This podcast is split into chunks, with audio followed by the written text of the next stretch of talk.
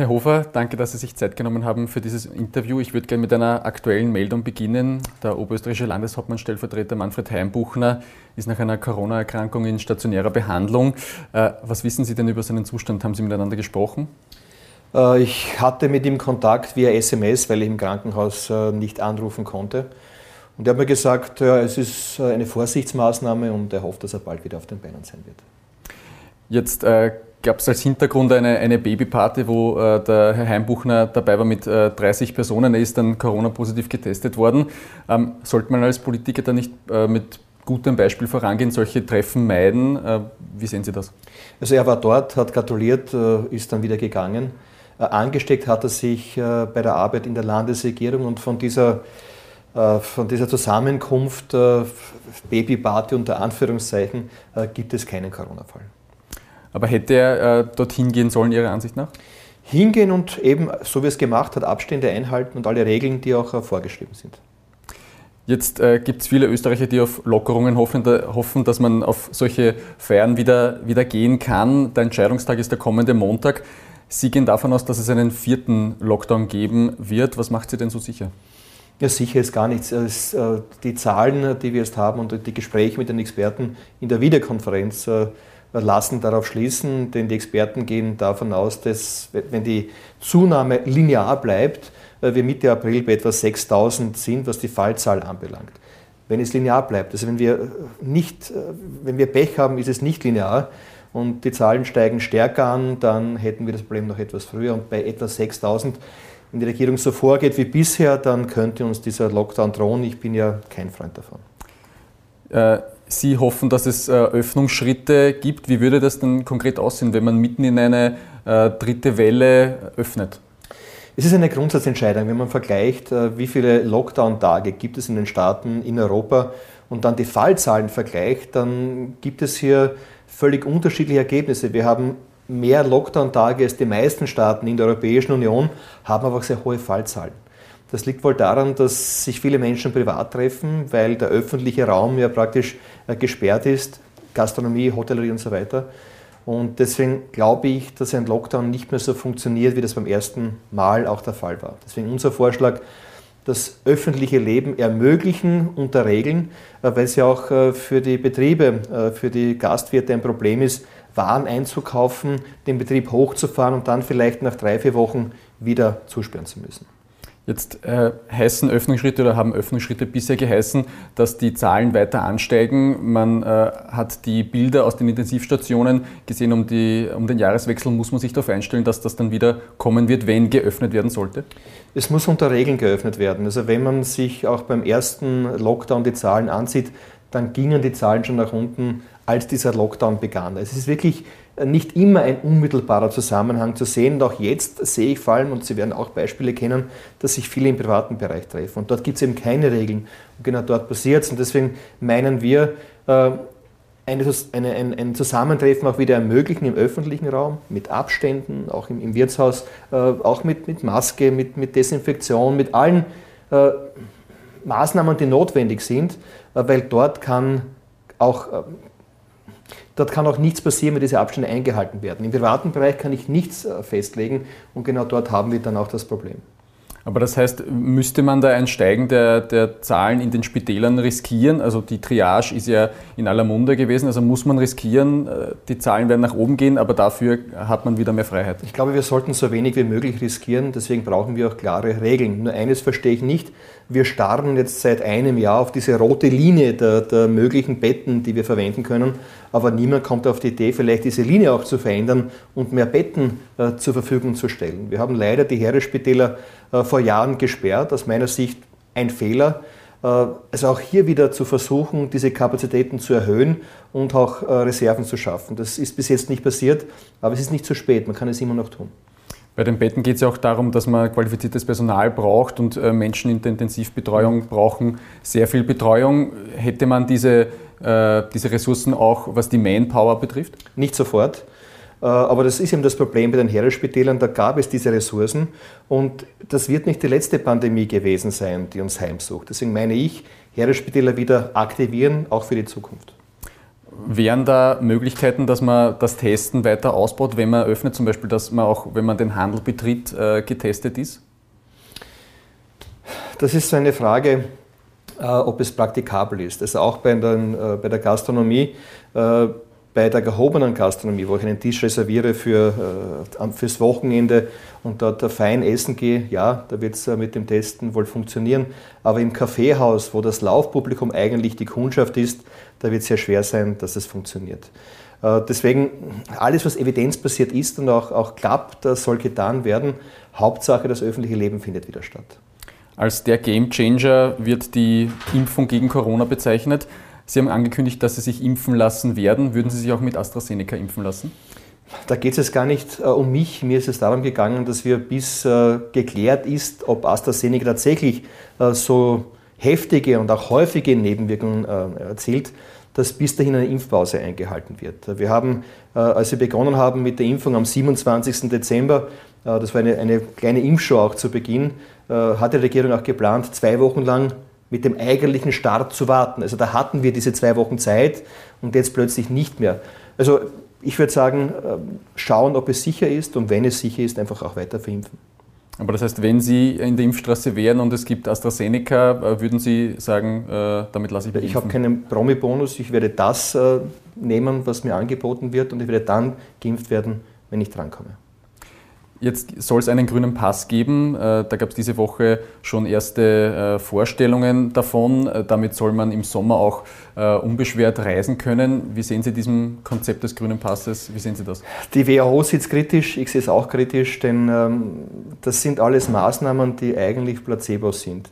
Also wenn ich jetzt geimpft bin zum Beispiel und wenn wir wissen, dass AstraZeneca bei der Variante Südafrika nur zu 10% wirksam ist, also wenn das stimmt, was hilft es dann, wenn diese Impfung im grünen Pass eingetragen ist und ich eine andere Variante habe, wo ich mich dann anstecke? Also äh, der Weisheit letzter Schluss ist das wohl nicht.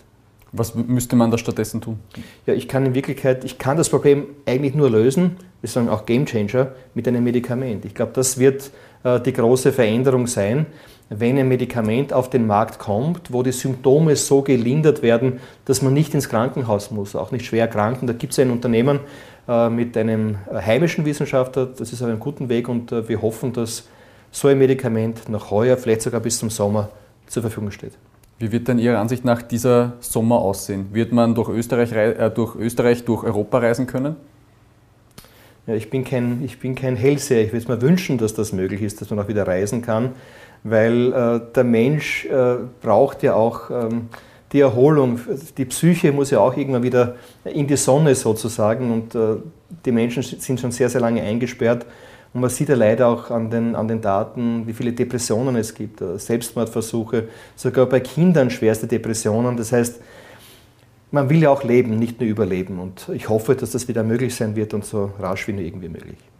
Jetzt äh, gibt es gegen die Corona-Maßnahmen immer wieder Demonstrationen. Da gehen regelmäßig tausende Menschen, äh, vor allem in Wien, auf die Straße. Sie aber nicht. Warum?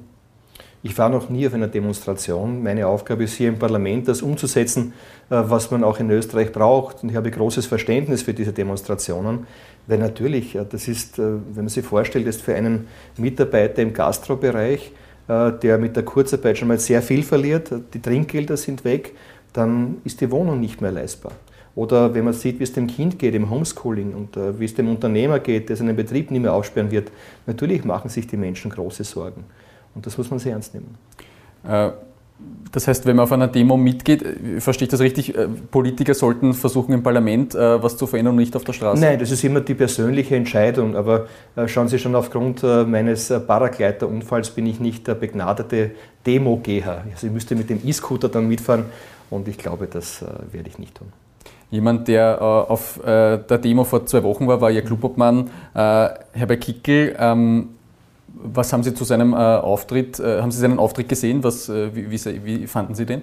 Ich habe den Auftritt gesehen und das, was er gesagt hat, war sehr wichtig. Es ist, ich habe schon einmal gesagt, bei, einem, bei, einer anderen Gelegenheit, wir haben einen großen Druck, der aufgebaut worden ist, einen äh, Druckkessel, und Herbert Kickl ist eben das Ventil dieses Kessels.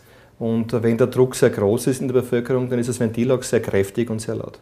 Jetzt waren auf dieser Demonstration äh, Identitäre, man hat auch äh, Neonazis gesehen, Rechtsextreme. Haben solche Leute Platz auf einer FPÖ-Kundgebung? Also ich habe nie Freude, wenn Menschen, die Extreme vertreten, ähm, sich äh, in den Mittelpunkt stellen, aber sie werden ja auch in den Mittelpunkt gestellt. Also ich stelle ja fest, dass äh, der Blick ganz, ganz stark gerichtet ist auf äh, Personen, die dort mitgehen, die vielleicht einmal verurteilt waren. Aber unser Blick müsste doch gerichtet sein auf die vielen, vielen Menschen, die dort hingehen und sagen, ich mache mir große Sorgen. Und äh, das wäre der richtige Weg. Hätte, hätten Sie sich da, hätte sich da die FPÖ noch stärker distanzieren müssen von äh, diesen Menschen, aktiver sagen, ihr habt hier äh, nichts äh, zu suchen? Nein, äh, ich, ich, muss mich nicht distanzieren äh, von jemandem, wo ich keine Nähe dazu habe. Aber Sie werden bei jeder Demonstration Menschen finden, die vielleicht auch einmal eingesperrt waren, verurteilt waren oder auch einmal was gestohlen haben oder was Schlimmeres gemacht haben. Wenn, ich weiß nicht, 20, 30, 40, 50.000 Menschen, Black Lives Matter zum Beispiel, waren auch viele Menschen, war bestimmt irgendwer dabei, der schon mal was angestellt hat. Und trotzdem äh, muss eine Demo auch erlaubt sein und sinnvoll sein. Es gab da äh, Menschen, die, also man hat äh, Fotos gesehen, jemand mit einem selbstgemachten Judenstern, da stand drauf ungeimpft. Ähm, was hat sowas bei einer Demonstration verloren? Gar nichts. Das ist geschmacklos und hat nichts auf einer Demo verloren. Sie haben den Auftritt vom äh, Herrn Kickel gesehen. Das waren zwei Reden, eine am Heldenplatz und dann eine äh, im Prater. Die waren äh, doch sehr deftig. Er hat etwa von einer Gesundheitsapartheid in Israel gesprochen, Israel sei ein Land der Unfreiheit. Sehen Sie das auch so? Eine Gesundheitsapartheit Apartheid ist ja doch ja. ein sehr, sehr starkes Wort. Naja, das heißt, dass es eine, eine, eine Trennung gibt äh, zwischen Menschen, die geimpft sind oder nicht geimpft sind. Ich äh, war ja sehr dafür, habe es auch gesagt, dass Österreich mit Israel kooperiert hätte, was die Impfstoffbeschaffung anbelangt, weil die Europäische Union hier, ähm, wenn man es höflich ausdrückt, äh, versagt hat. Äh, aber auch dort der Pass, der eingesetzt wird, wo getrennt wird zwischen Menschen, die eben eine Impfung haben und denen, die keine haben, das vertrete ich nicht, weil es auch nicht sinnvoll ist. Und auch die WHO vertritt das nicht, weil damit das Problem nicht gelöst werden kann. Und jemand, der geimpft ist, muss sich ja vor jemandem, der nicht geimpft ist, nicht fürchten. Denn ich bin ja dann hoffentlich immun. Und wenn sich die andere Person frei entscheidet, sich nicht impfen zu lassen, dann ist das ihre Entscheidung. Aber ich kann mich an dieser Person ja hoffentlich nicht anstecken. Aber haben Sie ein Problem mit der Begrifflichkeit, Gesundheitsapartheid? Es sind auch äh, Worte gefallen wie äh, Corona-Stahlhelm-Fraktion. Also ich will jetzt gar nicht auf, auf, auf, Begriffen herumreiten, weil das Problem äh, jetzt viel wichtiger ist. Also weniger in welche Worte man etwas packt, sondern was wir gemeinsam als Gesellschaft auch schaffen müssen. Es wird schwierig genug werden, auch nach dieser Krise, die ja hoffentlich auch einmal zu Ende gehen wird, auch das Land wieder nach vorne zu bringen. Wir haben hohe Schulden, wir haben Betriebe, die nicht mehr aufsperren und da braucht es äh, auch einen, einen Blick nach vorne und das fehlt mir ein bisschen. Jetzt haben diese Demonstrationen sehr regen Zulauf bekommen. Wie nehmen Sie denn an, wird das weitergehen? Man hat auch äh, bei der letzten Demo gab es einen Zwischenfall, da wurde ein Security-Mitarbeiter äh, schwer verletzt. Kann sich das weiter aufschaukeln? Also ich würde nicht sagen aufschaukeln, aber es kann durchaus sein, dass die Zahl der Teilnehmer auch noch weiter steigt, weil es immer mehr Betroffene gibt und die Politik ist gut beraten, das sehr ernst zu nehmen. Das heißt, die, was ist dann Ihre Ansicht nach die, die, diese Demonstration? Ist das, äh, fühlt, man, fühlt man sich da nicht gut, gut äh, wahrgenommen äh, als, ja, als Teilnehmer? Ja, oder? Es gibt ja permanent Demonstrationen. Es ist, glaube ich, auch wieder ein Demo gegen, gegen Abschiebungen oder gegen Rassismus oder gegen den Klimawandel. Und es ist das gute Recht der Menschen zu demonstrieren und äh, auch der Politik klarzumachen, das ist unser Anliegen, nehmt uns ernst, damit auch im Parlament äh, unsere Anliegen auch gehört werden, auch Anträge eingebracht werden. Also das ist ein ganz, ganz wichtiges Recht auch in jeder Demokratie. Ähm. Ihr äh, Clubobmann Herbert Kickel ist äh, sehr präsent, was, was diese Themen betrifft, hat auch in der Zeitschrift News laut darüber nachgedacht, Parteichef vielleicht äh, werden zu können. Was haben Sie sich denn gedacht, als Sie das gelesen haben? Ja, dass die Aktie der FPÖ Gott sei Dank im Steigen ist. Er hat ja gesagt, dass er, wenn äh, ich äh, bei der Präsidentenwahl antreten würde oder unter anderen Umständen, aber es gab eine Zeit ähm, nach Ibiza, da war es nicht sehr lustig, Parteichef der FPÖ zu sein. Und ich kann nur sagen, es macht jetzt riesige Freude, weil wir merken, äh, es ist wieder eine, eine gute Stimmung da, wir sind im Aufwind. Und äh, alles das, was wir erlebt haben in den letzten Monaten, um auch die Partei wieder in Ordnung zu bringen, das äh, zeigt jetzt auch Früchte. Sie haben die Umfragedaten äh, angesprochen, die, die gehen nach oben. Worauf führen Sie das zurück? Ist das der zugespitzte Kickelkurs? Ist das das, das Schwächeln der, der äh, ÖVP, ist das Ihr moderater Kurs? Der Kurs ist ja immer derselbe. Ja, äh, die, die Fahrzeuge, die verwendet werden, sind nicht immer ganz dieselben. Nein, es ist, glaube ich, die, die, die, die, die groß, das große Thema ist jetzt die Freiheit. Äh, wir sind eine freiheitliche Partei und wir haben jetzt ganz, ganz viele Maßnahmen, wo die Freiheit der Menschen eingeschränkt wird. Und man merkt es dann, wie hoch und wie wichtig dieses Gut ist, wenn die Freiheit nicht mehr da ist. In der DDR, im Ostblock, haben Menschen das Leben riskiert, um frei sein zu dürfen. Das konnten wir uns nie vorstellen im Westen, wie wichtig das sein kann. Aber jetzt bekommt man einen Vorgeschmack, was passiert, wenn man unfrei ist, wenn man sich nicht bewegen kann, äh, wenn man sich nicht treffen darf. Und dieses Thema wird immer wichtiger.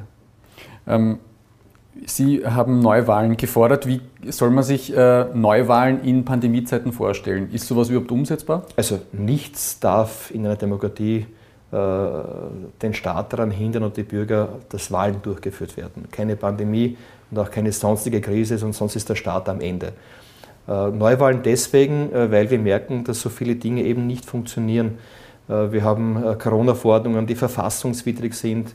Äh, wir haben eine Wirtschaftskrise, wir haben einige doch sehr heftige Skandale, äh, wir haben äh, Menschen aus politiknahen Bereichen, die sich auch bereichern an dieser Krise. Das heißt, es funktioniert einfach nicht so, wie man geglaubt hat. Also das Beste aus zwei Welten ist das mit Sicherheit nicht, sondern es ist eher ein, ein Krieg der Welten, der hier stattfindet. Aber wenn es Neuwahlen geben würde, mit Ihnen als Spitzenkandidat? Richtig. Ja. 2022 ähm, finden auch die Bundespräsidentschaftswahlen statt. Äh, Sie sind angetreten 2016 gegen Alexander van der Bellen. Wie äh, geht es Ihnen derzeit? Würden Sie 2022 wieder antreten? Ich habe mit Interesse die Umfragewerte gesehen, die äh, sehr interessant sind, was ein Antreten anbelangt. Aber es geht jetzt, glaube ich, in dieser Phase nicht darum, wer Österreich repräsentiert, sondern wer als Baumeister mithilft, das Land wieder aufzubauen. Und ich glaube, dass das jetzt das sein muss, womit sich jeder beschäftigt. Äh, alles andere wird später entschieden. Das heißt, noch keine Gedanken verschwendet an die Bundespräsidentschaft? verschwendet. Also ich, wir müssen jetzt wirklich uns alle konzentrieren auf diesen, auf diesen Wiederaufbau des Landes. Und äh, da ist jeder Politiker gefordert. Aber das wäre auch keine Möglichkeit, dass man da vielleicht, dass Sie den Parteisitz dann vielleicht abgeben und sich komplett auf die Wahl konzentrieren, Präsidentschaftswahl? Also wie gesagt, ich, ich denke jetzt gar nicht viel darüber nach, sondern ich glaube, dass wir alle miteinander sehr viel zu tun haben werden, Regierung und Opposition, um das Land nach vorne zu bringen. Und wer dann das Land repräsentiert, das wird man sehen. Da würde ich abschließend gerne noch zu diesem Streit, äh, diesen Impfstoffverteilungsstreit mhm. kommen. Ähm, ist es für Sie nachvollziehbar, Sie waren ja selbst auch in Regierungsverantwortung, dass Beamte in Brüssel Entscheidungen treffen, von denen eine Regierung oder alle Regierungen in Europa nichts gewusst haben? Das ist völlig unglaubwürdig. Äh, man ist ja als Minister auch in Kontakt mit anderen Ministern und als Regierungschef mit anderen Regierungschefs und dass hier ein Beamter oder ein paar Beamte äh, die gesamte Europäische Union äh, täuschen und ein Beamter in Österreich den Gesundheitsminister täuscht und den Kanzler und die vielleicht gar nicht nachfragen, dann gibt es noch Protokolle aus dem Ministerrat, die etwas anderes belegen. Nein, das ist, gelinde gesagt, ähm, ziemlich unverschämt, das zu behaupten. Das heißt, äh, Clemens Martin Auer, der angesprochene Spitzenbeamte, der war da ein Bauernopfer oder wie, wie, erklären Sie sich diese, diese Kommunikation? Der war mit Sicherheit ein Bauernopfer. Ich habe immer gesagt, er muss gehen aus einem anderen Grund, äh, nämlich weil er so stark auf AstraZeneca gesetzt hat. Das war aus meiner Sicht ein Fehler. Aber ihn jetzt verantwortlich zu machen, dass wir zu wenig Impfdosen haben, das ist ein starkes Stück. Wie erklären Sie sich das, äh, die, diese Schuldzuweisung von, von Kurz auf, auf die Beamtenschaft in Brüssel?